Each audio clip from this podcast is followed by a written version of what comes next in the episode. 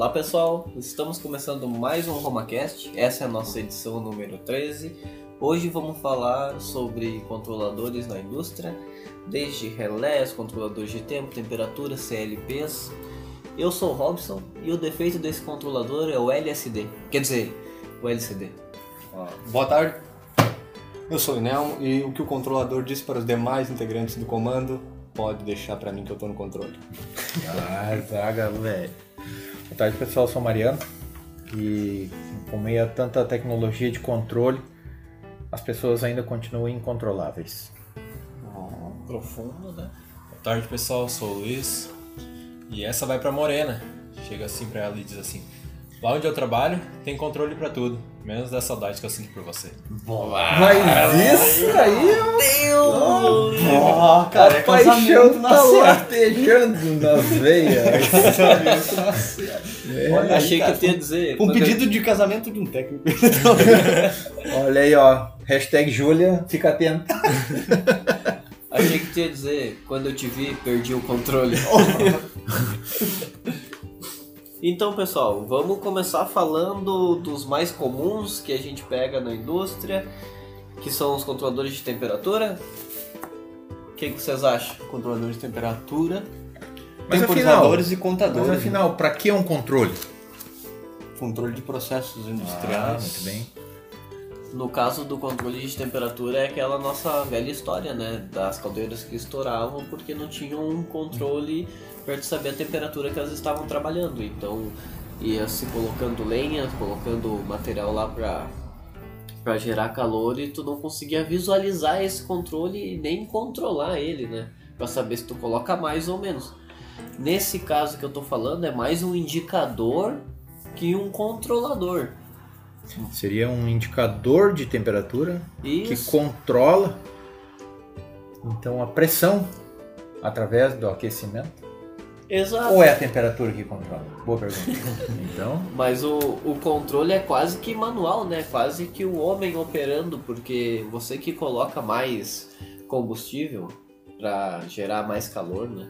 Não é que nem o que a gente vê numa prensa, por exemplo, uma prensa de estampar camisetas, onde tu tem um controlador de temperatura que tem um sensor dentro do platô monitorando essa temperatura, joga para ele, para esse controlador, uma tensão em milivolts, se for um sensor tipo J ou K, e daí o controlador faz o processamento e manda esse- essa temperatura externa, que é feita por uma resistência, o aquecimento, né? Manda ela ligar a resistência para aquecer ou manda ela desligar quando chegou no set point. E esse set point, o que, que é o set point, não? É, o Robson tava falando aqui sobre o controlador e eu tava viajando. mas você estava indo aonde? Eu tava viajando. Sem controle. Eu tava sem controle de- dentro, analisando assim um, um comando elétrico um- e a facilidade, toda a facilidade que um controlador, né, um módulo de controle trouxe para dentro da, da indústria e pro, pro segmento industrial no geral. Né? Imagina assim que um controlador mais simples ele pode representar ali o cérebro de um comando, onde temos Sim. proteção, disjuntor, contatora, botões e com um arranjo desses componentes aí aliado a um controlador, nós podemos aplicar em diferentes etapas de um processo produtivo, facilitando muito. E também o detalhe que por ele ser um bloco, digamos assim, né, parte desse comando, um bloco que pode ser removível facilmente, então é, facilita também no, na manutenção, na montagem, é uma, uma, grande, uma grande evolução a utilização de controladores aí em meio aos comandos elétricos. Sim, sim. É, o, o controle de modo geral, né, ele vai desde o, o controle mais simples, né, seja para a mesma grandeza, por exemplo, temperatura, até um controle mais complexo, para a mesma grandeza.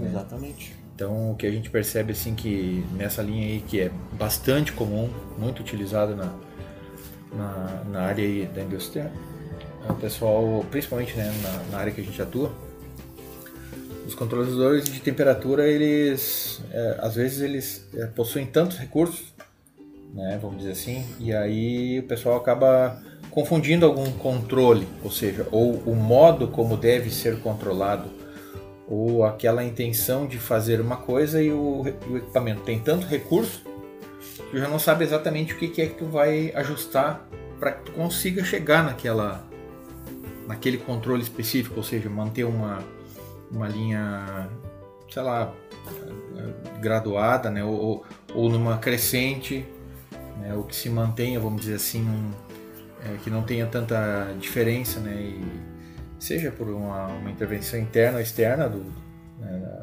da grandeza, no caso.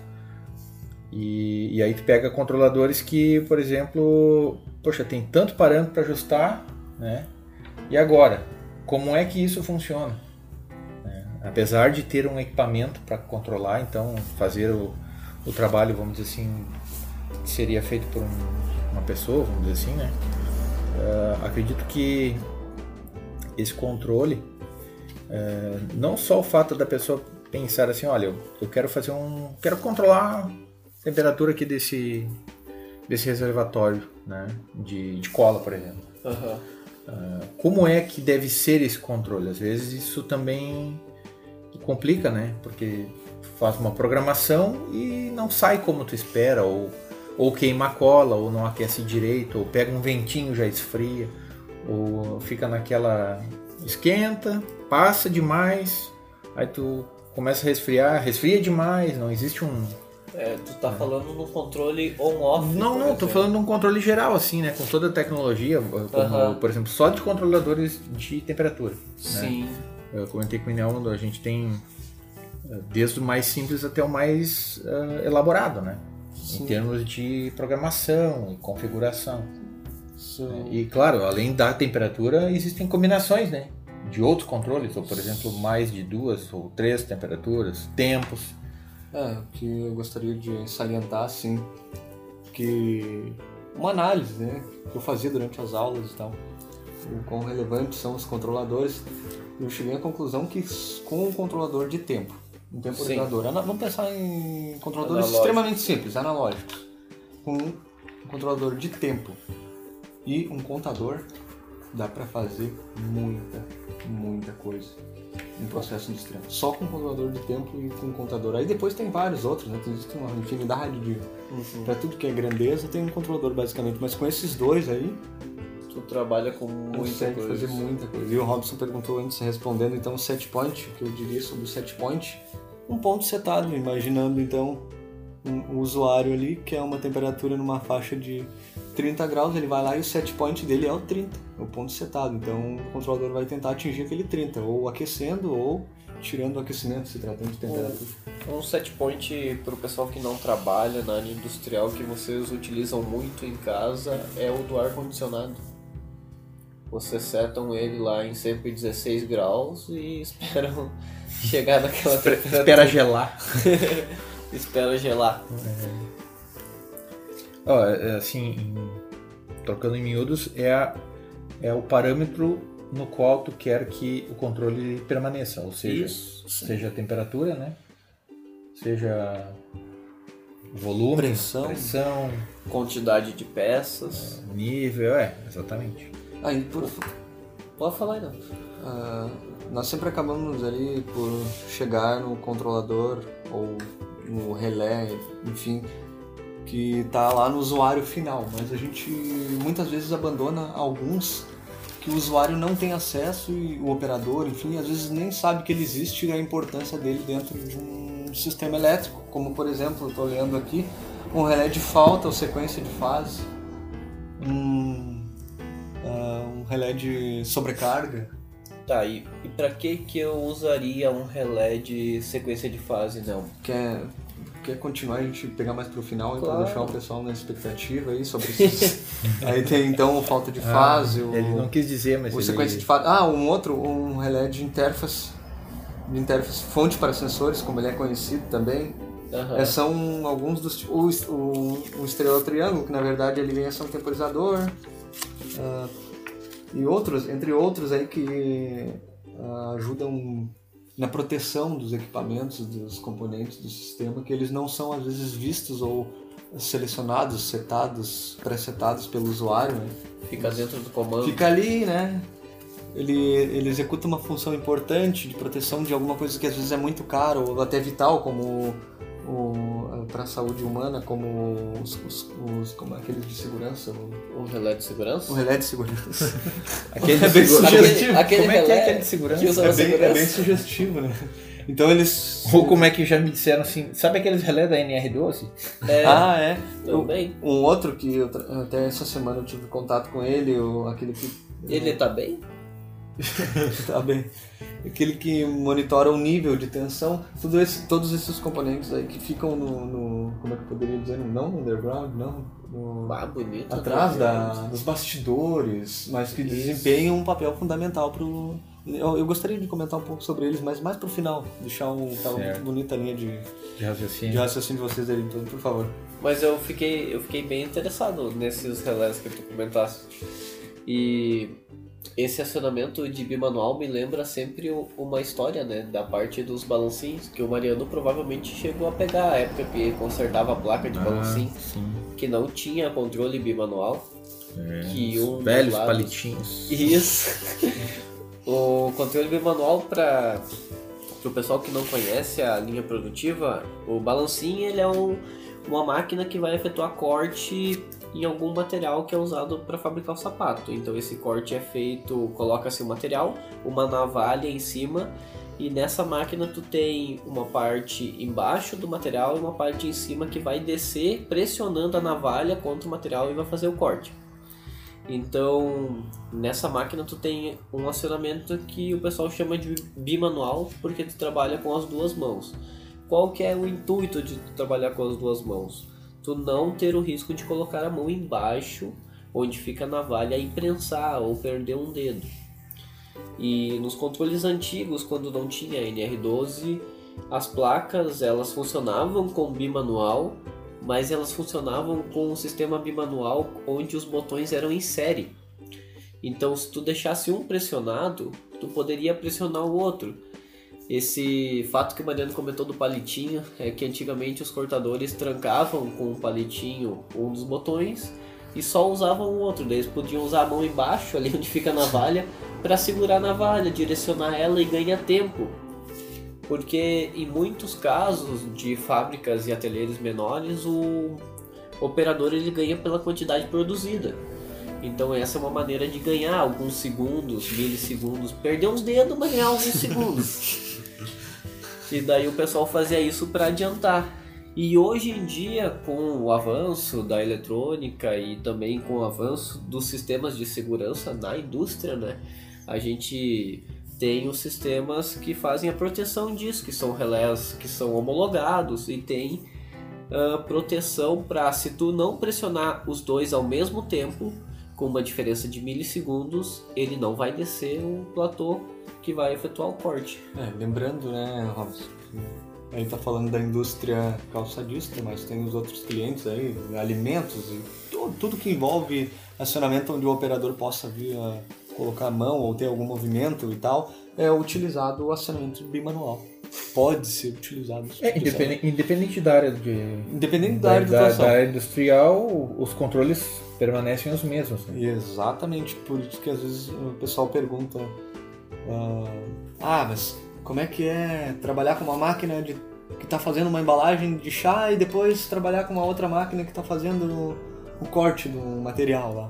De couro e uma outra que está fazendo um outro que, processo. Que, que embala biscoito. É, no no fundo lá na eletrônica, o princípio começa partindo do básico e vai indo. né? Então os controladores, às vezes é o mesmo controlador que está Executa funções executa diferentes. funções diferentes em E a soma processo. dos controles faz com que ah, o conjunto né, se transforme em uma máquina que produz uma determinada atividade ou uma determinada ação né, que, vamos dizer assim, ah, se difere né, de outras máquinas né, que podem fazer controles semelhantes ou processos semelhantes, mas de outras aplicações completamente diferentes. Exato. É bem isso aí mesmo. E a, a grande vantagem aí dos controladores, eu lembro de uma aula com o professor Flávio, Flávio da Rosa. Flávio da Moda.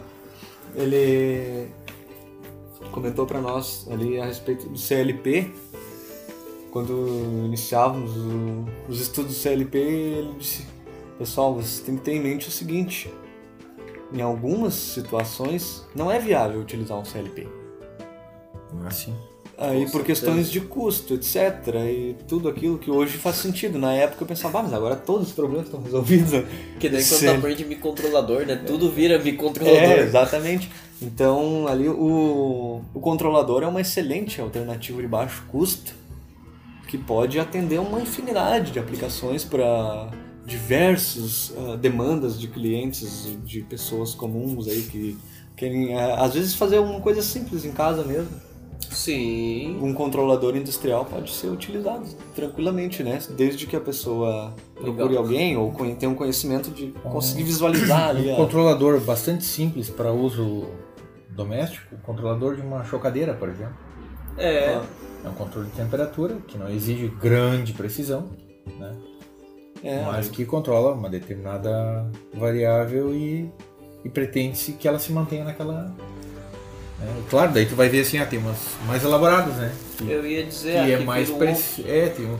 é, ainda faz o controle disso. Né? Aham. São vários, ah, várias funções no mesmo controlador para a mesma aplicação. E aí tu vai agregando recursos. Isso não é diferente de uma máquina, né, vamos dizer assim, industrializada que poderia, a, gente muitas vezes olha assim, poxa, em vez de usar, sei lá, cinco controladores, tem que podia usar um CLP, né? Daí há várias questões, a questão do custo que tu falou, né?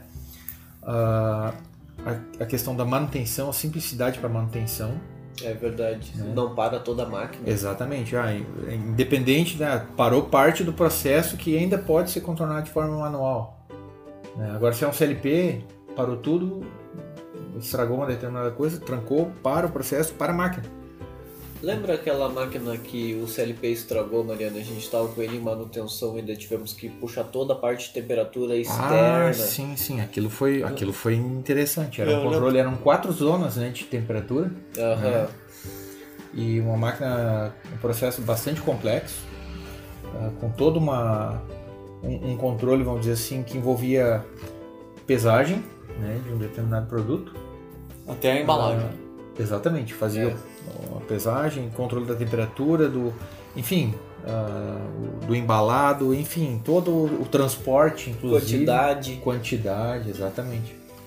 E aí um, tu pensa assim, né, poxa, é, foi, não foi usado um, um CLP simples, né? Foi usado um baita de um CLP lá. Fazia tudo Fazia com tudo. o CLP. Exatamente. Aí eu gostaria só de fazer uma inclusão. O Mariano falou do controlador de temperatura, mas tem um muito mais simples, eu diria, e muito mais, daqui a pouco, visual para as pessoas em casa. Ah, é- era chamado de fotocélula, o relé, aquele relé fotoelétrico. né? É, aquele que quando a gente tá caminhando assim, tá começando a anoitecer e do nada a luz liga e tu te assusta. Ex- né? Exatamente. Porque tu já vinha com a cabeça pensando que tem um espírito atrás de ti. e aquela maldição liga do nada e daí. Olha Esse- pra trás não tem ninguém. É, esse. Nós estamos falando bastante dos controladores, mas também tem os relés. né? Os relés. Os relés que. Mas então, o que, que o pessoal con- considera muitas vezes? Que um próprio controlador eles dizem assim, ah, o relézinho estragou. Né? Mas qual que é a diferença do controlador por relé? Essa é uma boa pergunta, né? Porque o, todo controlador, na grande maioria, tem um relé. É Né? verdade. É. Eu acho que, particularmente, eu acho que o, o relé seria o componente, não seria o aparelho. Exatamente, isso é um. Eu também sempre fico com essa. É que daí nós temos mente. duas linhas de, de, de, de pensamento, assim, né? Lá do tempo das. Vamos dizer assim, das. Como é que era? Das centrais telefônicas, né? Que era lógica de relé para fazer as comutações. Né? Muitos quadros de comando eram feitos com lógica de relé. E eram Sim. extremamente funcionais, né? Muitos até hoje ainda usam, mas ah, com contatoras, né? Mas ainda baseado na mesma lógica. Eu acredito. E a sequência, vamos dizer assim, ah, eu acho que isso só foi uma evolução, né, no sentido de trazer aquela mesma lógica para um controle eletrônico, ou seja, não fazer mais só na dependência do controle elétrico, né?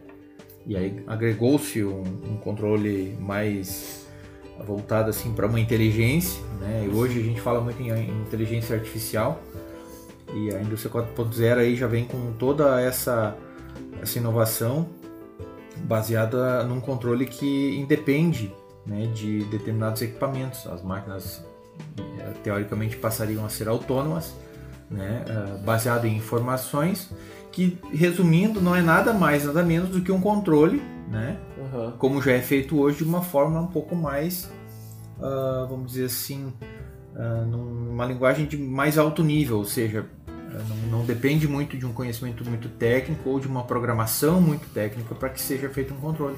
Tu, tu comentou ali da, dessa inteligência que a máquina tem. Isso me lembra, eu não vou lembrar o filme, talvez o Inel não lembre, que ele gosta desses tipos de filme também. Talvez seja Eu Robô. é com Will Smith, se eu não me engano. Mas eu não, disse tenho que ele certeza. roubou. Mas o que que acontece? Lá eles percebem que a máquina, eu acho que é Chap o nome do filme. Lá eles percebem que a máquina ficou inteligente a um ponto de correr risco para a humanidade, que é uma coisa que vai acontecer no futuro, que eu tenho certeza disso. Quando Invasão das máquinas. quando a pessoa tá passando assim, ela vê uma máquina se consertando. Ou seja, ela é uma máquina sucata que já foi descartada pela humanidade e ela tá pegando peças no lixo e tá ela mesmo fazendo a manutenção dela, porque ela tem uma ela tem uma questão da sobrevivência dela, mesmo ela não sendo Sim, mas é que essa, Humana, entre essa, aspas. nível essa, de inteligência artificial que chegamos. exatamente. É, eu, eu- eu- daí eu já sou mais neurótico pensando assim, né? Considero o seguinte, se alguém criou um filme pensando que isso, pensando nisso, alguém já pensou. Então pensa assim, ó. Tá perto. Não, se alguém já pensou, essa ideia já existe, entendeu? Ah, Então é a possibilidade é grande, só, só basta um pouquinho de tempo aí pra gente poder visualizar isso, né? É, É, se pensar agora traçando um paralelo na época dos relés, dos comandos com contator ali, o, o inteligente da turma era o controlador. exatamente. É. É, dotado do O- circuito eletrônico. Isso Mas você sabe por que eu acho que o pessoal acaba falando relé no lugar de controlador? Porque antigamente os relés que tinham, eles tinham uma lógica também interna deles. Eu, eu tava pensando nisso dos carros. O relé do pisca, o relé de alguma coisa ali, de, de- que fazia ligar o para-brisa, tava tudo Isso lá. deveria ser mais automatizado, porque muitas pessoas não conseguem fazer com que esse relé do pisca funcione. né? Eles nem conseguem pensar em, em acionar, e aí é complicado. Precisa um controlador para acionar o relé do pisca. Né? Isso. Deveria, ó, já poderia ter, né? Aham. Alguma coisa que, vamos dizer assim, a pessoa. Tá pensando e ele Bota já tá no ligando. cérebro ali e ah, o cara pensou, vai estar convicto que vai. ou- Ah não, ou- mas daí eles iam, Mariano, hoje Se eu falo perto do meu telefone, ele já bota anúncio de tudo. Daí eu tô pensando em alguma coisa aleatória O carro lá. te leva pra uma loja. É, daqui a pouco eu tô na frente lá. Ai, ai, você queria comprar, pague. Não, agora tem o. Agora tem aquele outro sistema de pagamento aí que já é automático, né? O Pix. É, não sei o que, que- onde que. A que Pix nós vamos chegar. Mas, Completec mas, Pix. é, na, na realidade é o futuro, né? Falamos de Tech Pix hoje. Pra quem não lembra, é uma câmera 7.1, a câmera mais vendida do Brasil. Nunca ninguém tinha visto uma. Daí o, o pai tinha uma e descobrimos hoje que o pai do Inelmo também. Olha aí. Vamos rapaz. voltar pros controles. Olha, eu, de- eu depois de, né, vamos dizer assim, quase, é, não, mais de 25 anos de, de, de atuação na área eletrônica, não conhecia uma TechPix. Mas tu nunca tinha visto a propaganda? Não, Não olhava a banheira do Gugu então. não. Uma, uma, uma. é- Aquilo era obsceno na minha época. Por favor, não. Faça a sua colocação que tu tava querendo. Não, o Mariano estava antes comentando alguma coisa, né, Mariano? Você concluiu, até eu acabei te interrompendo aí a respeito dos controladores, ainda na linha dos controladores de temperatura, ali falando do- da soma, né? Controlador de temperatura 1 mais 1, ou seja, duas etapas em um mesmo controlador, ou tempo e temperatura. Eu não lembro se chegou a concluir. Ah, Eu acredito que sim, mas eu vou só fazendo um- uma última observação eh, com relação a- ao controle de temperatura, porque eu acho que tem tantos outros né, que a gente pode, pode seguir, né? Por exemplo, vazão, pressão, né, o- os, os modos de controle, né, seja on-off, cíclico, Sim. enfim, P&D, não, não P&D, tá? P, P e D. Mas enfim, um controle que... Não tem o último I, né? Não, não. Tem P, e deu, né? Chega. O- o- Essa semana eu tive uma. passei por uma experiência interessante. Eu precisei fazer um reparo de uma placa. ah, de um controle bem simples, né? E era um controlador? Era um controlador. Quer dizer, é o era, controle? era uma placa pequena, né? Que, que a gente não enxerga, por exemplo. Era do, do meu refrigerador. Tá? Um refrigerador ah, frost free, biplex, com. ah, vamos dizer assim, com um controle, vamos dizer, inteligente de, de, de operação. Né? Eu até então, na época quando a gente comprou, eu fiquei pensando, poxa, onde é que tá a inteligência desse negócio, né? Cadê? Eu não vejo nada, deve estar no meio dessa caixa aí que não dá pra ver nada. Pois então, daí cha- chamou a atenção, ó, porque essa semana deu um problema. E aí, né, a primeira coisa é começar a tentar imaginar o que é o defeito. Pra gente que é da área, assim, não na- da refrigeração, mas na linha de manutenção, fica pensando em coisa. Cheguei à conclusão que, ah, pode ser várias coisas, né? Pode ser, pode ser gás, pode ser alguma outra coisa que, sei lá, que deu uma pane no motor, enfim. Chamamos um técnico e tal. E aí ele, eu, eu, assim, fiquei perto para olhar, porque eu tinha curiosidade de como é que era por dentro. Sim. né? Por exemplo, o- qual a diferença de um, de um- de um sistema de, de refrigeração, que ele diz, né, frost free, para uma convencional, vamos dizer Aham. assim. Na realidade, tudo está relacionado ao controle. E por que toda essa conversa? Porque na realidade, o, o grande segredo está justamente No controlador. no controlador. E o que, que estragou no controlador? Então o defeito era o seguinte: o, o refrigerador não gelava mais, nem na parte do, do, do freezer quanto no, no- no refrigerador. E na realidade não refrigerava mais porque estava muito congelado. Ou seja, é, criou gelo e obstruiu todas as linhas de circulação do ar. Tá, mas ele lia que tava na temperatura ou ele. Ele ele estava gelando e sempre continuou gelando. Ele nunca deixou Ah, de gelar, mas tá. Mas na realidade passava. ele gerou, gelou demais. Ou Sim, seja, porque tava esperando, o sensor tava esperando chegar na temperatura, mas nunca chegava, porque É. tava obstruída. não, não é exatamente isso. Não? Ele porque a parte ele faz a parte do, do resfriamento, né? Aham. Mas o que que acontece? Ah, quando circula o ar e à medida que a gente abre e fecha a porta do refrigerador, entra ar, esse ar né, da, da umidade e tal, começa a condensar, cria gelo na tal da serpe- serpentina, né, que fica lá dentro, e aí tem um- uma ventoinha que faz o ar circular pelaquela serpentina que fica gelada e então começa a resfriar o, o ambiente interno do refrigerador. E aí o que, que aconteceu? Não funcionava mais o sistema de aquecimento do refrigerador. E daí eu fiquei pensando, poxa vida, mas agora eu fiquei louco, né? Por que, que o, o aquecimento do refrigerador não funciona, sendo que ela precisa gelar?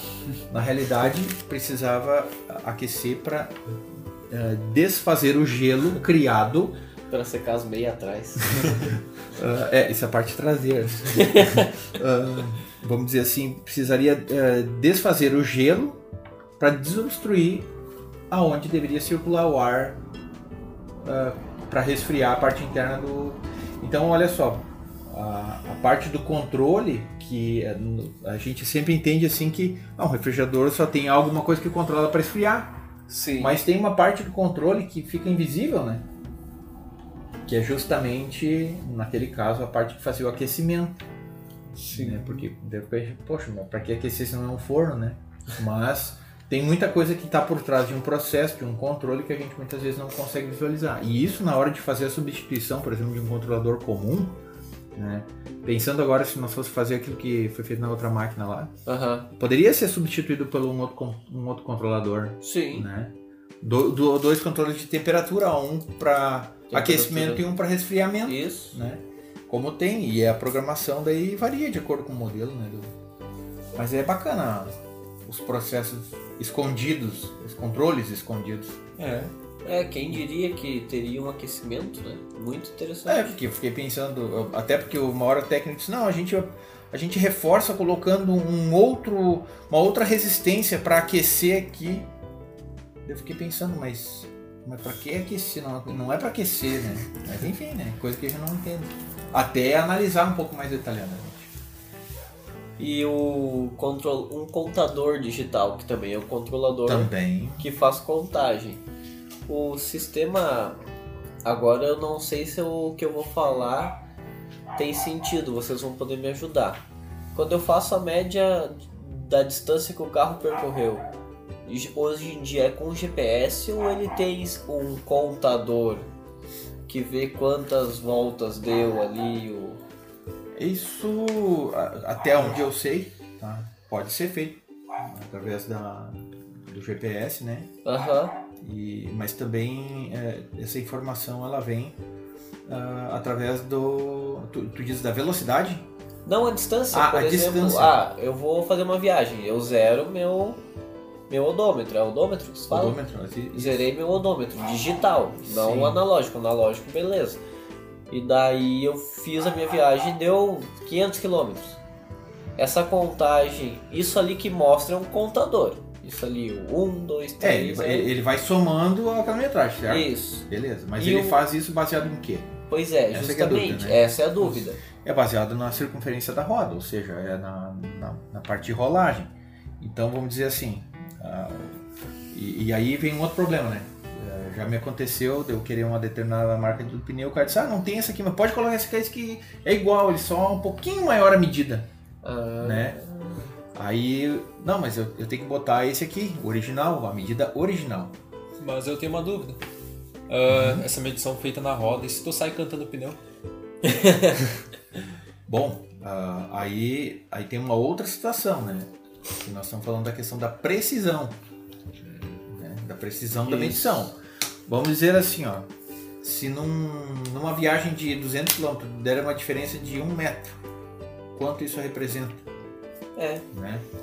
Ah, a mas, não ser que tu vai estourar um pneu. é, mas aí, dentro da tua pergunta, Robson, o que acontece? Imagina assim, ó, que tu tem. ah, é como se tiver, como se fosse um encoder, né? À Aham. medida que. ah, talvez até o Isanir poderia né, Nos contribuir, né, se estivesse aqui. Mas, ah, mecanicamente falando, ah, essa, essa contagem ela é feita em cima do, do, do movimento, né? Da Tá. caixa. Então vamos pensar assim. Um dos temas que a gente já falou foram sensores industriais. Isso. Como se fosse um sensor indutivo lendo o algo girando e um parafuso passando nesse sensor. Imagina assim, lá dentro da caixa vai ter um.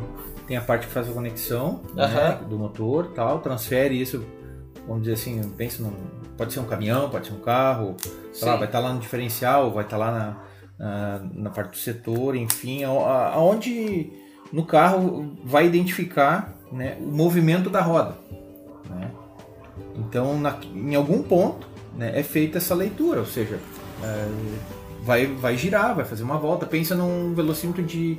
Um odômetro para uma bicicleta, né?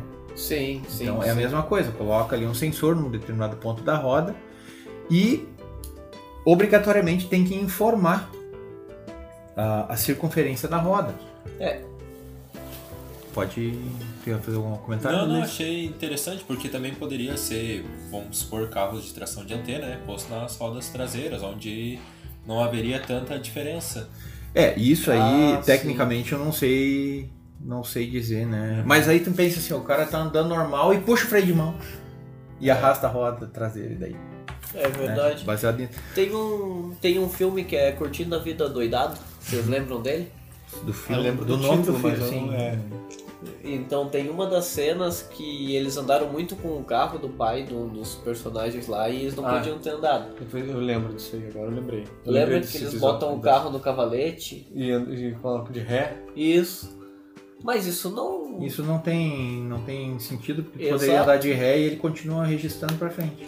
Pois é, Porque, justamente. porque o- a leitura é feita na caixa. É isso. né? A- na, na peça, vamos dizer assim, lá numa determinada posição que vai transferir o movimento, né? independente no, do sentido de rotação. É. E a bicicleta, por exemplo, dentro dessa linha, se tu andar para frente, vai registrar, vai contar. Se tu Aham. girar a roda no sentido contrário, também vai contar.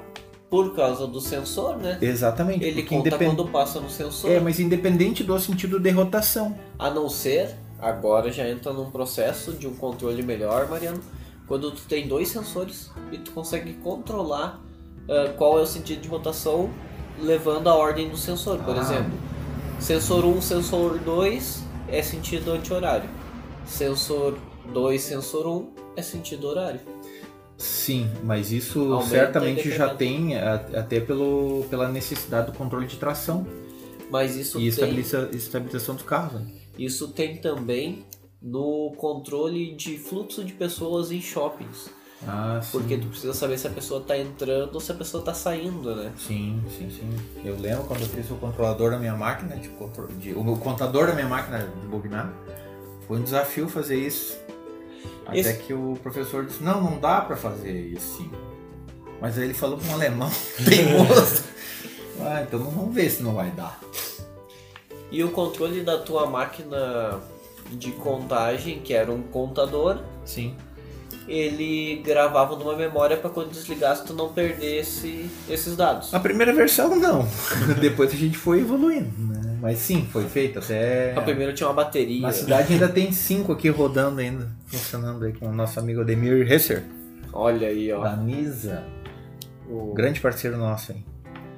Na Nisa. O que, que significa Nisa, então? Não faço a menor ideia. Não sabe? Mas eu Não. digo o que, que significa Nisa.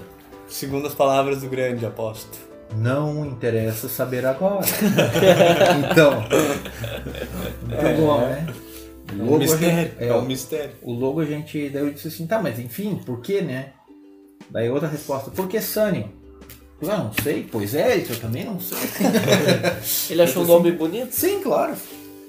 mas É, deve ter algum significado Provavelmente. mais profundo Ou que não. a gente não sabe. É, talvez a gente pense demais, né? Isso, esses computadores também me lembrou uma utilização que o mesmo aparelho o pessoal usa para medir RPM, né? Porque tu pode fazer a leitura de quantas vezes ah, essa essa superfície metálica está passando na frente daquele sensor e fazer uma contagem por rotações por minuto, né? É, mas aí envolve uma segunda variável que é o tempo, né? Isso Que, a- que eles fazem uma, fazem uma tomada de, de, de- de contagens a cada segundo. Esse é o princípio do frequencímetro, né? Que a gente utiliza hoje na bancada. Para ler a frequência, ele lê, na- vamos dizer assim, né? De, a grosso modo falando, assim, ele lê Aham. o intervalo de um determinado período para fazer a contagem. E isso num controle mais industrial, pensando como o Inel comentou antes, num, num quadro de comando, ah, um comando elétrico, por exemplo, ah, vamos imaginar assim uma, uma, uma unidade de controle de um gerador, né? Aí o gerador ele faltou energia, ele vai inicializar, só que o motor precisa girar numa determinada fre- eh, velocidade, né? Um RPM Sim. determinado para que o gerador lá, o motor girante, consiga entregar a frequência, ou seja, então é um, é um equipamento que faz a contagem baseada numa, Aham. informação de tempo também, que determina a frequência.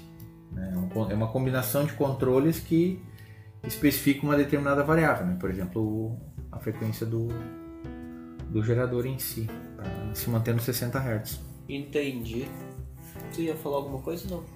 Ah, Eu ia convidar vocês para nós fazer al- algumas abordagens aqui, passar para o pessoal um pouco do que a gente já vivenciou assim, em relação aos controladores, histórias da nossa vida aí, Histórias. prática, teórica, enfim. Controles que eu já, já precisei fazer intervenção ou manutenção: temperatura, tempo, pressão, ah, vazão, Eu ia falar. né? Ah, fluxo. E tem um que eu não estou me lembrando agora porque era um processo meio estranho.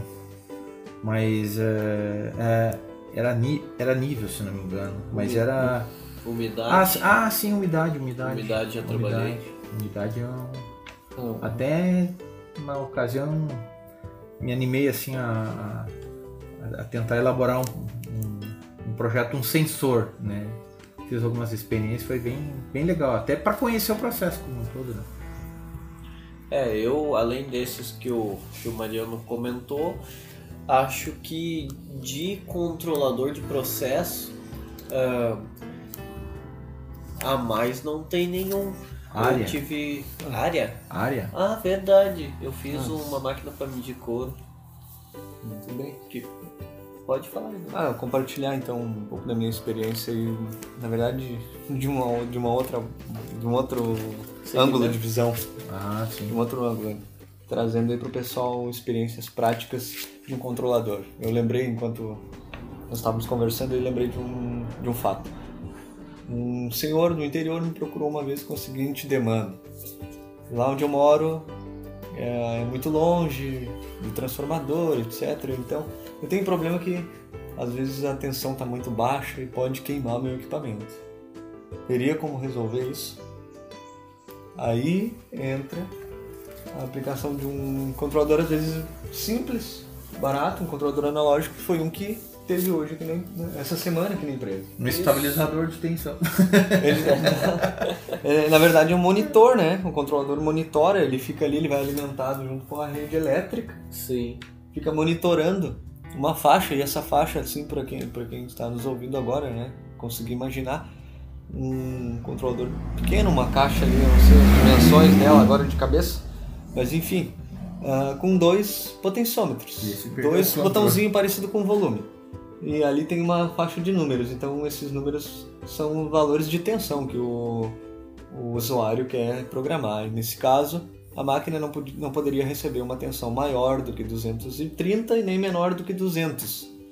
Sim. Aí tem uma aplicação, eh, digamos assim, bastante simples e muito útil no caso desse senhor que me procurou naquela época. Ah, sim. Ele poderia colocar lá no equipamento dele, né? Ah, por exemplo, se alguém ligou o chuveiro, eu não quero que ligue minha geladeira lá do galpão para que gela o leite ou a bomba d'água. Então, ele colocaria esse sistema ali com, com uma contatora e com três, quatro componentes, ele resolveria o problema dele. Então, eu quero dizer o seguinte, é que muitas vezes o controlador ele é um grande facilitador para necessidades simples. Sim. Um outro, um outro que eu lembrei agora, já vou puxar junto. Também no, no comando relacionado com água. O, o controlador que eu usei nessa na solução desse problema era um temporizador. O que que acontecia? A boia, ah, devido à ondulação da água e até próprio mau contato da, da, da boia, ficava com aquele efeito balsam, né? Cada vez The que ela. É, The Bounce. Cada vez que o contato fechava ou abria ali, ficava um motor trifásico, então ele partia, parava, partia, parava, e ficava aquele. Era, era ruim pro sistema, né? Pra tubulação, ruim pro motor, ruim pra rede elétrica, então não tinha muitos benefícios. Aí nessa época eu estava na eletrotécnica ainda bastante jovem, inexperiente, mas eu cheguei a uma solução interessante. Junto com essa boia eu liguei um temporizador analógico, mais simples. O que, que acontecia? Ele retardava o acionamento da boia. A boia baixava, ele esperava estabilizar, mesmo se ela desse um pulso novamente, ele ia esperar, contar tudo de novo o tempo, não interessa se ele já tivesse concluído, Sim. ele resetava e continuava. Aí para, digamos assim, permitir que o motor realmente fosse alimentado, que a rede sofresse o impacto da pressão d'água só no momento efetivo de que a boia já estaria estabilizado. Então, vejam que mais uma solução bastante simples usando É. controlador. Um controlador chamado. ah, é um temporizador com retardo de inicialização. né? Isso aí. Energização. Isso aí, o T1. T1, temporizador com retardo de energização. É, Alimenta ele, ele retarda e depois liga. Isso me lembrou É equipamento uma... retardado. né? Aí, é esse tipo de experiência, Robson, que eu gostaria assim, que vocês trouxessem, porque essa semana mesmo nós tivemos uma. com um Uma aplicação. uma manutenção, intervenção aí com. Depois até vai pro. pro, pro, Pro Instagram. social lá, que eu não sei o nome. ah, não lembrei o nome. Uma, um equipamento eu, que te- eu te convido a fazer umas. criar uns perfis aí para poder te tirar dos nomes. Familiarizar. É. Então ali, Robson, por favor, compartilhe com, com os nossos ouvintes aí aquela questão do, do relé, né? O relé de sequência de fase. Eu já compartilhei, não. Deixa eu contar uma situação sobre esses sensores que tu comentaste que eu lembrei. Ah, há alguns anos atrás, quando os ar-condicionados ainda eram de janela, não se tinha controle remoto para ligar e desligar o ar-condicionado. Daí eu vendia um controlador que ele simplesmente identificava um controle como se fosse esses de portão e batia um relé. Então era uma tomada inteligente que se chamava naquela época. Isso há 10, 15 anos mais ou menos. E daí eu não sabia porque eu estava vendendo tão bem aquilo ali. E na verdade, uma vez alguém me falou porque ele ligou um ar condicionado de acho que uns 18 mil BTUs e o relézinho não aguentou, né? Por causa da corrente que puxa. E daí ele falou que usava em ar condicionado. Achei muito interessante. É uma aplicação simples que mais uma vez condiz com o que tu diz. Mas isso seria para poder facilitar o desligar Isso sem precisar ou para levantar. controlar a temperatura? Não, não, só para desligar e ligar ele. Ah, A temperatura dele era analógica, tu sempre deixava na posição mais gelado possível. e ainda daí é hoje só... com sistemas digitais. Ainda é hoje. E tu só desligava ele sem precisar levantar da cama, por exemplo. E vendeu bastante por causa dessa aplicação. E muito simples, achei bem legal. Bem legal mesmo.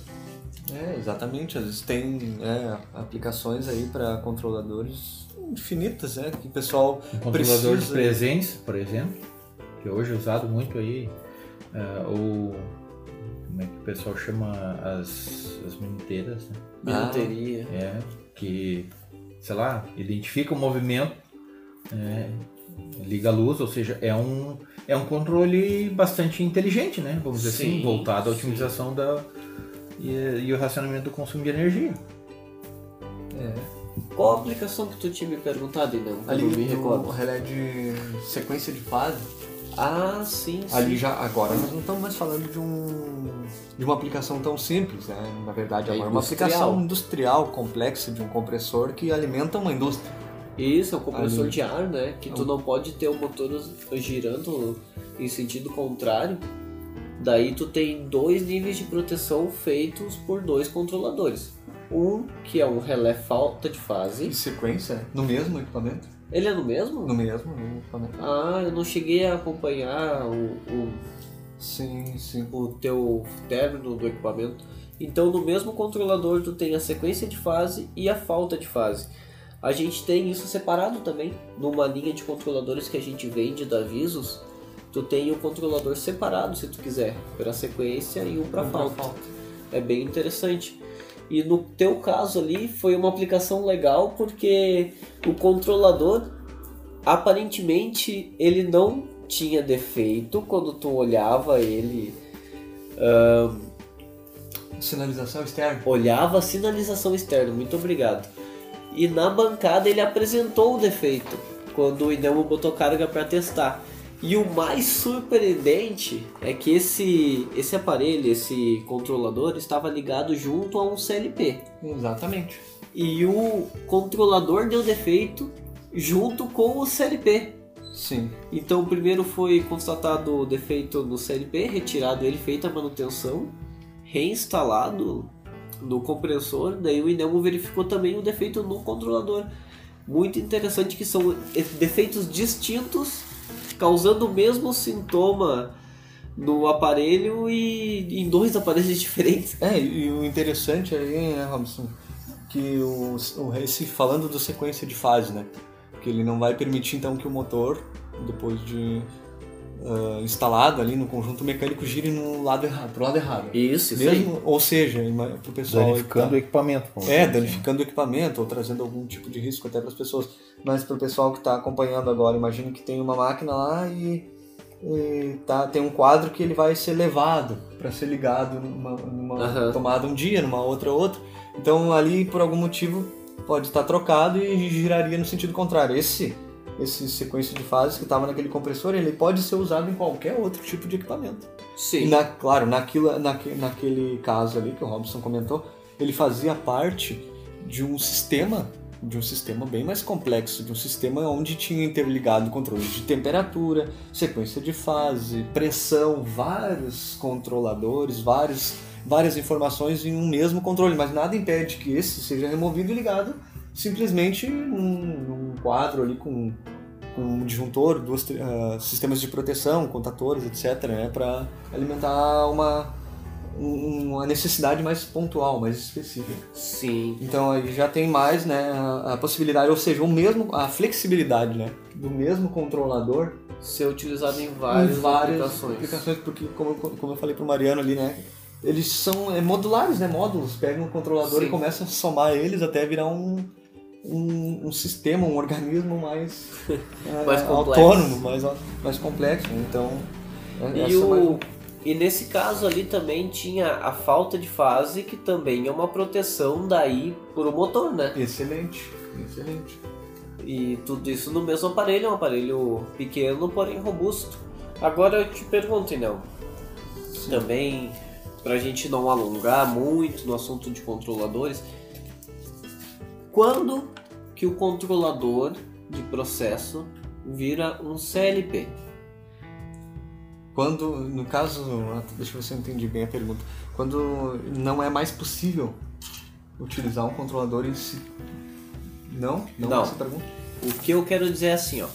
CLP, controlador Sim, lógico lógico programável. Eu tenho vários modelos de controladores onde eu posso o novos N1100. Ah, sim. Ele é um controlador ou ele é um CLP? Considero ele um controlador. Perfeito. Um controlador. Tu cons- Por quê? Ah, Por ah, favor. Aí seria isso a tua pergunta? Isso. Por quê?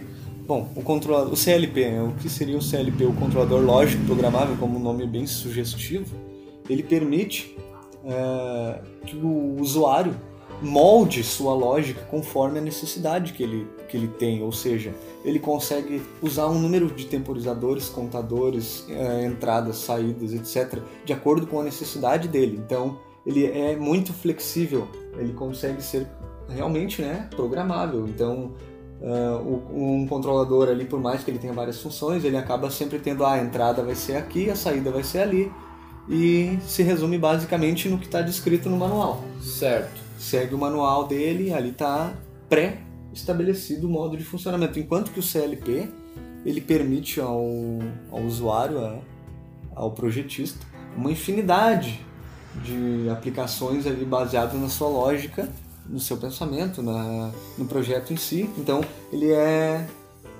é muito, ele atinge uma, uma gama muito ampla. Ele não fica restrito somente a, a um pré, a, uns- a valores ou programações pré-determinadas. Né?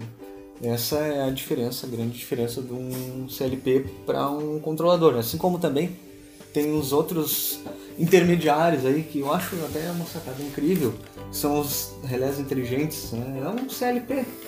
É um CLP com Mais uma vez potência. o nome relé, né? Mais uma vez o nome relé. É, relé inteligente, ele ficou popularmente conhecido aí. A VEG tem um. Pode falar? a marca, por modelo? favor. O, um que eu gostei O bastante, Click. o Click 2. E a Siemens tinha o logo. O logo é muito bom. a, a- agora eu não lembro, a Ipton também tem um que. Eu não lembro o nome desse. Schmerso também tem. Bom, tem Todas vários tem. Todas- é, mas esses que eu tive mais contato com esses dois aí, o Click da VEG e o logo da Siemens. São é, muito, muito interessantes, porque eles têm um custo bem reduzido se comparado com o. CLP, mas eles oferecem essa flexibilidade aí de poder programar. Por exemplo, né, para quem nunca viu um desses, nunca teve contato, ah, eu preciso de três temporizadores, mas eu preciso acionar uma saída só, ou seja, o, toda a contagem do tempo vai ser feita, mas ela não precisa acionar a saída a cada tempo que conta. Aham. E eu quero, em paralelo com isso, ter um contador contando para depois ligar um temporizador e no fim disso tudo eu quero que só aconteça se uma entrada de botão tal for pressionada. Eu consigo pegar esse equipamento, esse relé inteligente, que eu, eu chamo de CLP também, né? Sim, sim. e monta dentro dele a programação lógica de acordo com essa necessidade. Ele tem um número X de entradas e um número X de saídas, mas as combinações ali dentro eh, são diversas. Ele, claro, tem limitações, mas são muitos. Por exemplo, ah, 17 temporizadores ali. Eu tenho, ah, eu tenho quatro saídas, mas eu, eu preciso um- uma lógica que utiliza vários temporizadores para que, sei lá, ah, o processo é complexo e quando tiver entradas combinadas ou saídas combinadas, os temporizadores contem tempo, os, os, te- ah, os contadores contem esse número de processo, etc. Aí, aliado também essas entradas a outros tipos de sensores externos. Sim. Então esse controlador eh, conseguiria atender com bastante tranquilidade várias demandas industriais. Muito bom. E a maioria dos CLPs que a gente conhece, até os que vêm para conserto, é, eles têm uma interface para o usuário, né? Nem sempre é gráfica a interface. Muito bem colocado, continua. continua. Além dele ser modular, né? Então tu tem o teu CLP principal e tu vai agregando módulos para te expandir ele. Por exemplo, ah, agora eu vou trabalhar com a parte de temperatura na minha máquina, que antigamente não tinha. Então eu vou fazer mais um controle desse processo. Tu bota um módulo de leitura de termopares, o que você escolher.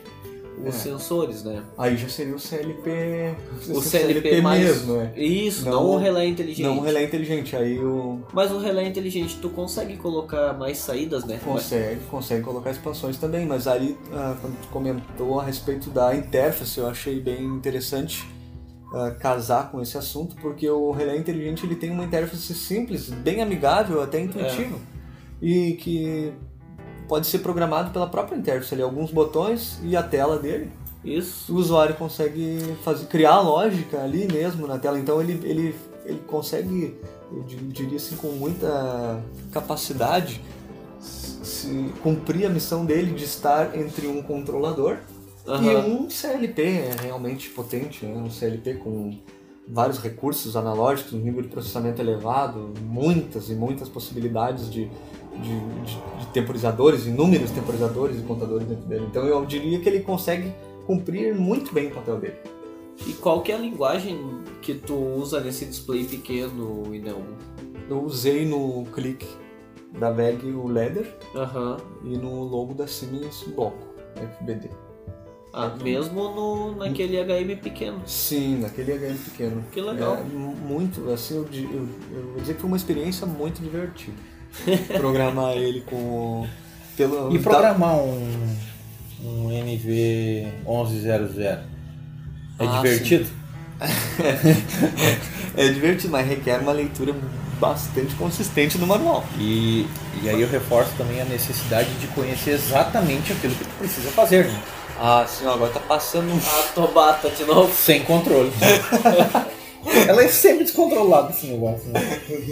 É isso que o Mariano colocou. Não sei onde estava falando. Pode, pode continuar. É, realmente é muito interessante para controladores agora falando. Até um pequeno parênteses que eu não abri hoje ainda. Poxa vida, olha aí, ó. Aos 50 e poucos do segundo tempo. Os controladores antigamente, muito, a, a grande presença deles eram analógicos, hoje já tem digitais aí. É, E- e daí vamos dizer assim, ó. Vamos, o cliente comentou ali, tem várias linhas de CLP, né? Tem uns mais elaborados, tem uns bastante elaborados, né? com muito recurso de hardware, módulos que tu pode integrar e tal. E eu diria que assim, é, independente de quem for ah, fazer a programação, a necessidade, de novo, de conhecer exatamente o que precisa ser feito com, a com o pensamento assim, ó, de otimizar dentro daquilo que vai utilizar, né, buscar um, um equipamento que seja um custo-benefício adequado, porque às vezes ah, tem um tem um CLP que pode fazer tudo aquilo que precisa ser feito, ok, mas ao final não sobrou uma entrada, não sobrou uma saída para poder ser utilizada numa uma, Um sei lá, upgrade. é, exatamente, um, um- enfim, precisa fazer um- uma modificação, alguma coisa que não foi pensado naquele momento. Sim. né?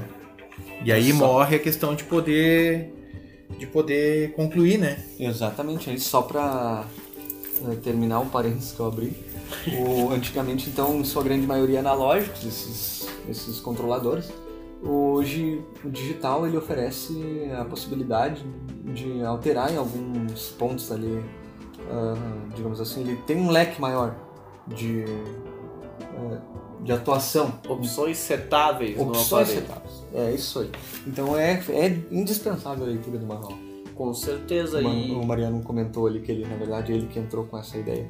eu tava abrindo aqui o manual desse novos N1100. Eu posso.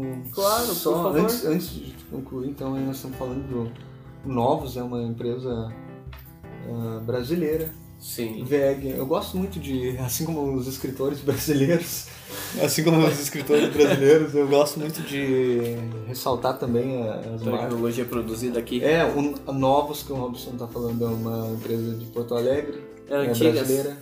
A Coel é uma empresa de São Paulo, brasileira. A VEG é uma empresa brasileira.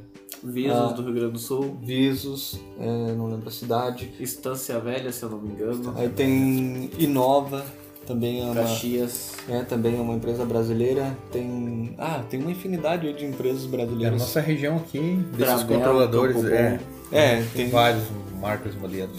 várias. É, volta, Robson, por favor. O controlador novos, eles chamam de controlador universal. Sim. E o mais interessante e que eu acho muito bom dele também, que eles já estão na versão 4.0. é, eu acho que já passou da 4.0, o último manual que eu peguei era a 4.0. Mas desde a versão 1 lá, eles vão dando up- upgrades no aparelho e tu tem que trocar o modelo do manual quando tu troca a versão, porque altera. Ah, muito bem colocado. Agora, esse, esse controlador é, É fantástico. muito bom, né? É, É, muito eu bom. Vou fazer uma propaganda. Eu de- diria assim, ó, que o cara que desenvolveu o, o- vamos dizer assim, o software básico dele, Não tinha vida. também não. Mas ele certamente já pensou em tudo aquilo que quem for configurar ou programar já precisou. É Ou- verdade. Ou, vai pensar em Esse fazer. cara já passou trabalho, né? Já, com Ah, o cara tem. E o que eu achei legal nesse controlador foi que várias vezes a gente teve que consertar, né? Por defeito, erro de ligação, coisa do tipo. Erro de ligação. Ou, e não uma coisa que acontece muito, ele vir desconfigurado para a aplicação do usuário final. Ah, sim. Essa é uma outra vantagem desse tipo de controlador. Ah, vamos dizer assim, quando comparado a, a controladores convencionais, já pré-definidos, né? Que, por exemplo, imagina num- num- numa indústria que tenha, sei lá, vamos chutar assim, ah, ele tem 100 controladores desses em todos os processos ali. tá? Aplicações diferentes. Exatamente. No entanto, facilita porque ele pode ter, sei lá, para quem tem 100, vamos dizer que ele tenha 10% dos equipamentos, ou seja, tenha 10 reservas, Aham. né? E ele não precisa ter, ah, sei lá, um modelo de cada, de cada controlador para cada tipo de processo, mas ele pode ter um que atende todas as situações, basta configurar, né? Exatamente. E ele ainda é- é- ele permite a, a programação e a configuração via software, né? A, Sim. a própria fabricante disponibiliza um software pra- Gratuito. para poder fazer a, a programação e a restauração dos dados, ou seja, à medida que houver um problema na, na parte mais ah, assim de acesso né, ao processo, sei lá, vamos dizer assim, a parte de uma, uma entrada sensor, uma saída de controle, né, que geralmente é o que danifica, vamos dizer assim, né, porque a parte inteligente, vamos dizer assim, não é difícil afetar, né, Hum, mas nesse caso pod- poderia ser feito a, a busca desta programação e descarregado num outro equipamento novo e pensando assim, de forma bem simples e rápida, pode ser substituído o equipamento, né, uhum. e esse mesmo reserva amanhã depois ele pode estar num outro processo completamente diferente. Exatamente. Isso. é, eu estava ali conversando com o Robson a respeito de ele oferecer a possibilidade de manutenção, ou seja, a eletrônica dele também, o hardware dele também foi bem estruturado. Sim, é muito bom para trabalhar com Ah, só um detalhe aqui, eu esqueci de uma, de uma das marcas que também é muito conhecida e é brasileira, Full Gauge. Eu ia Full falar da Gauge. Full Gauge, sabe por quê? Porque a Full Gauge, quando o Mariano falou sobre um programa para utilizar no computador, para programar, a Full Gauge ela fornece o Citrad, Citrado. totalmente gratuito. No Então site, é só baixar no site. é né? só baixar. E as aplicações deles são imensas, porque tu liga teu controlador ali numa rede, tu consegue monitorar, se tu é dono de um mercado pequeno, tu consegue ver como é que estão as temperaturas dos teus freezers. Tu Vou, pode, por favor. vou puxar mais uma. O, o Robson tá falando aí a respeito dos freezers, falou de um, de um pequeno, né? Agora eu vou falar de um grande. Ah, eu vi esse Full Gauge operando, esse controlador aí, Aham. operando um resfriador de líquido da Hitachi. Foi, foi O Tira. Ah, não lembro o o nome do. O Tira é do Naruto, o Inelmo Itachi o Não, Tira. não, não sou um conhecedor de É, anime. ele só conhece o Pikachu. Não conheço anime, não. O, esse controlador Full Gauge no, no. o- são, eram dois, dois resfriadores de líquido para um processo industrial. Eles, digamos assim, assumiam a responsabilidade de refrigerar toda a água que passava por ali. E quem estava à frente disso eram Era um fugalge. dois fugalges. um pra- Nossa. Não, não, um fugalge, porque o outro ele tinha uma placa eletrônica eh, dedicada. Da fugalge. Ou era não, da Itachi. da E Itachi. o outro controlador, eu acredito que deu algum problema, não sei por que motivo, era um fugalge que, Que interessante. que atendia. E é bem interessante. E olha a possibilidade de conectar o resfriador no- Na rede? na rede e ficar monitorando aí. Sim. Grande porte, falando de uma escala industrial, um resfriador Sim. Aí considerável. né? É, mesmo ali na Facate, o professor Frederico, ah, da cadeira de instrumentação e meteorologia, ele tem um funcionando na sala dele e uma das atividades dos alunos é baixar os dados daquele controlador durante o dia específico lá, que ele definir lá, e analisar os dados sobre a temperatura, a variação e tudo ali. Então ele está sempre na rede, né? É muito, muito boa a marca também. E é daqui do sul, né? Fugalge é Canoas, É. se eu não me engano. É daqui do sul. Ah, tem um- ah, mais alguma marca, Mariana, de controladores aí do... Poxa, eu já perdi o controle das marcas. Mas eu acho que a gente falou sobre vários aspectos dos É, controladores, nós né? hum, começamos aí desde o controlador analógico de temperatura e tempo e contador até CLP, Isso. controladores, controlador universal. eu, eu diria que o assunto é bastante é, abrangente também, né? Sim, ah, tem mais um que é, é interessante. Eu conheci depois. né? Não é assim tão utilizado, tão utilizado, mas é útil também o fonte de sensores. É um controlador. Ah, né? sim. Faz uma interface que existe também para o nosso ouvinte aí. Sim.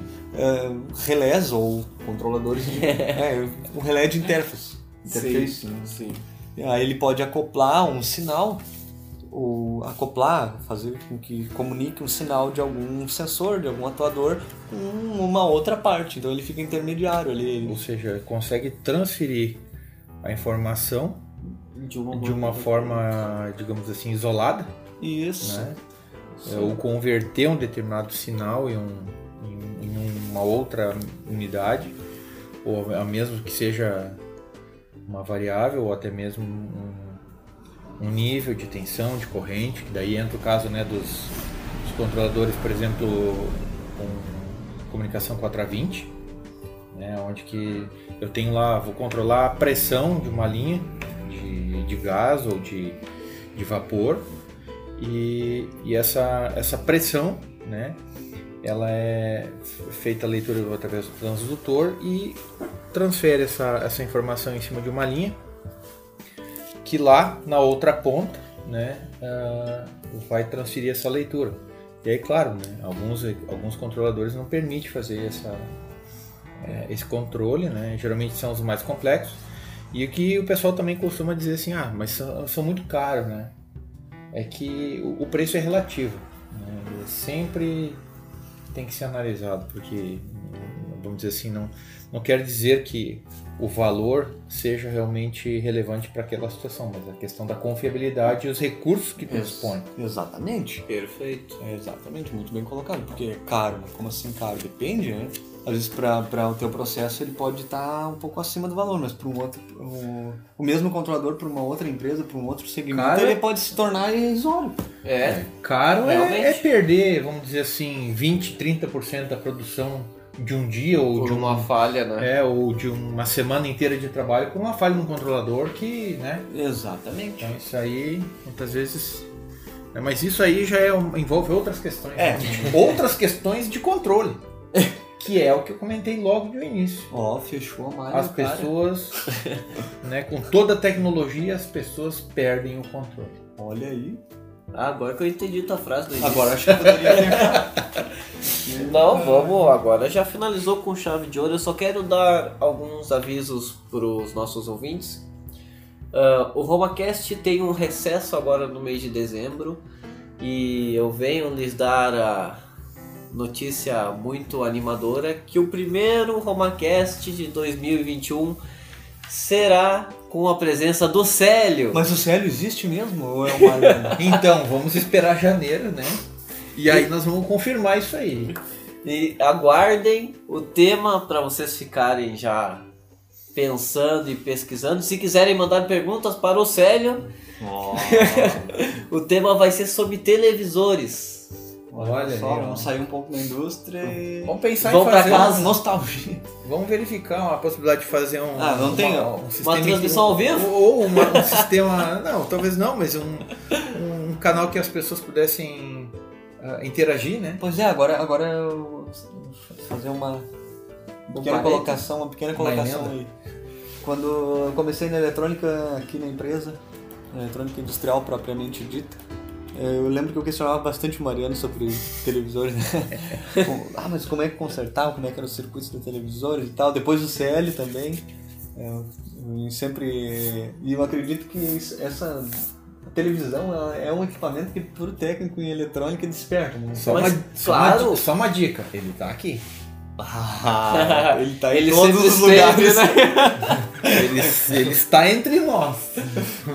O- mas tu sabe não, que uma coisa que transforma energia elétrica e converte ela em imagens é uma coisa muito absurda. Nossa, daí acopla um videogame, tu pode controlar aquela imagem que tu tá vendo. Meu Deus! Mas Aí- é, é um negócio de outro mundo. E É, um tema do futuro com o Robson. videogames, deixa pra mim. E Naruto, agora que tu falou de Itachi Uchiha. O quê? Então, pessoal, quem quiser se comunicar com a gente, por favor, entre em contato pelo Instagram, o Facebook, o blog da Romatec. Também temos o nosso site. Pode mandar e-mail para robson@romatec-rs ou mariano@romatec-rs. As perguntas sobre televisores podem vir por qualquer um desses meios. Estamos muito felizes que Célio estará com nós em 2021 para o primeiro podcast. Olha aí, ó. Olha só. Quer dar um Feliz Natal pro pessoal, Enelmo? Um Feliz Natal, um bom ano novo pra todos. Olha, eu nem vou falar nada, tinha que cantar o Tannenbaum agora ao vivo, né? Mas vamos mudar de assunto. Eu Vamos até mudar de- cantaria, mas o problema é que eu não tenho a letra. Ah, então tá justificado. Ma- Mariano quer dar um, um alô pro pessoal é isso de aí, Natal? não, eu- a gente agradece a participação de todos e ao mesmo tempo nos acompanhando, seja de uma forma ou de outra, através dos serviços ou até mesmo acompanhando nosso trabalho através das mídias sociais e, a gente está aí tentando fazer aquilo que a gente sabe fazer de melhor e buscando sempre uma alternativa para atender de uma forma que, que seja, ah, vamos dizer assim, ah, que traga uma solução efici- eficiente, né? Ah, sempre visando um, bom atendimento, um bom relacionamento e, e, claro, né, buscando sempre o melhor custo-benefício para o nosso cliente. né? Não é muitas vezes a gente eh, precisa se posicionar de uma forma a não resolver um determinado trabalho ah, por acreditar que aquilo não é a solução mais adequada, né, que no momento às vezes pode parecer uma situação ah, assim que de desinteresse, mas ao final do ao longo do tempo aquilo se mostra realmente uma solução ah, viável e necessária para aquela ocasião. Concordo plenamente. Pessoal, muito obrigado para quem nos acompanhou até aqui. Em 2021 estamos de volta com o Célio. Eu desejo um, um Feliz, Feliz Natal, Natal, e um ano novo abençoado a todos. Até a próxima!